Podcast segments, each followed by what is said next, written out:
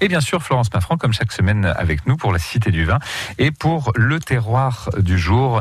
On part donc découvrir des Riesling, des Pinots, des Gewürztr, des Sylvaner et des Muscats avec vous. On part en Alsace. Hein. Oui, nous allons rester en France cette fois-ci. Euh, et j'ai choisi de vous emmener à la découverte des vignobles d'Alsace. Alors, c'est un étroit ruban de vallées et de coteaux qui s'étend à peu près sur 120 km de long.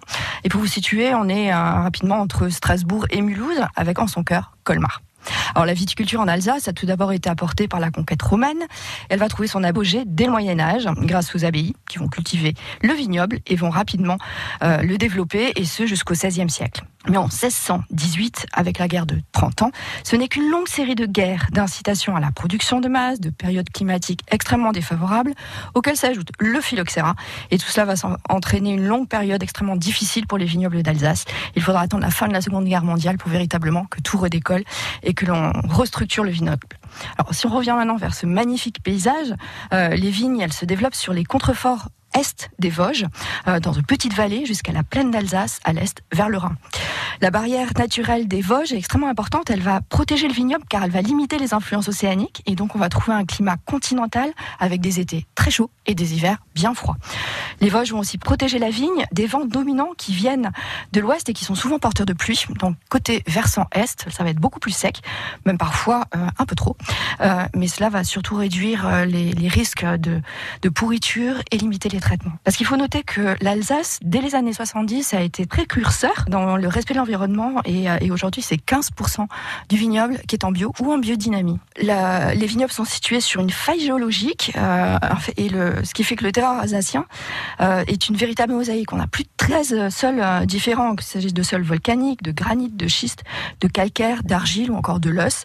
Et cette grande diversité de sols et de microclimats va permettre à chacun des cépages de s'exprimer véritablement au mieux. Donc on va pouvoir euh, avoir de belles associations. et la, la tradition alsacienne va s'appuyer sur sept cépages, surtout des blancs. Le pinot blanc, le riesling, le pinot gris, le muscat d'Alsace, le gewürztraminer, le sylvaner, et seulement un rouge, le pinot noir. Contrairement au reste des régions françaises, euh, la plupart des vins d'appellation vont avoir le cépage sur l'étiquette. Là, on va vraiment parler de vins de cépage, euh, ce qui est assez inhabituel en France. Et donc, euh, on a quelques assemblages, mais c'est quand même plus rare. On va trouver en Alsace 53 appellations, mais ça va être très très simple à comprendre parce qu'on a une énorme appellation AOP, euh, Alsace simplement qui va regrouper les trois quarts de la production. Après, on va avoir 51 grands crus qui sont généralement les noms de villages et une appellation effervescent les créments d'Alsace. Alors les grands crus, c'est euh, donc 5% de la production. Ils sont exclusivement situés sur la partie haute du vignoble euh, des collines sous-vosgiennes et idéalement exposés, donc avec un très beau rayonnement solaire et puis une identité géologique qui est propre, le summum des, des vignobles alsaciens. Quant au crément, on va à la fois du, du crément blanc ou rosé et ça représente à peu près 20% de la production. Alors les blancs secs d'Alsace ont une grande richesse aromatique et la vinification donc va devoir bien préserver tous ces arômes.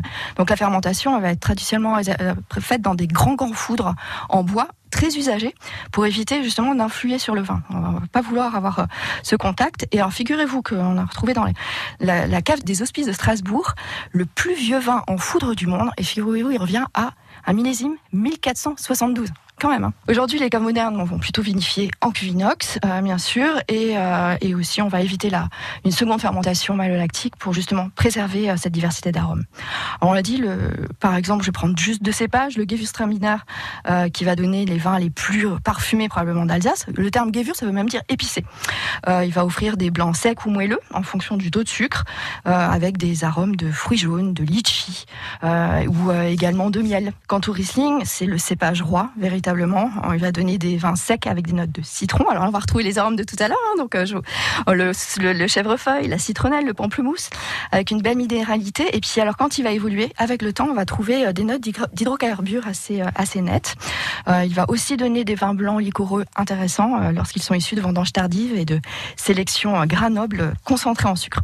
Alors vous aurez peut-être l'occasion de parcourir la fameuse route des vins d'Alsace hein, et de vous arrêter dans cette belle région de gastronomie et de vin. Et puis puis, vous retrouvez également toute l'expression des vins blancs d'Alsace parmi les six grandes familles de vins ou lors de dégustation belvédère. Mais là, il va falloir attendre encore un petit peu que la Cité du Vin, soirée ouverte. Bientôt, bientôt. Merci beaucoup, Florence Maffran, pour ce voyage sur le terroir alsacien. Si vous avez l'occasion d'y aller, vous pourrez vous initier à ce dont nous avons parlé depuis le début de cette émission, c'est-à-dire l'art de la dégustation.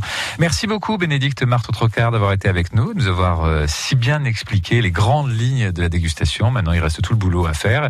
Et puis, euh, n'oubliez pas que vous pouvez euh, participer à ces dégustations en ligne proposées par l'école du vin. Merci Florence Maffran. On se retrouve la semaine prochaine avec un autre thème. Je vous remercie de nous avoir suivis ce samedi matin. À la semaine prochaine. Et dans quelques instants, c'est votre cabane Chanquet. Bon samedi.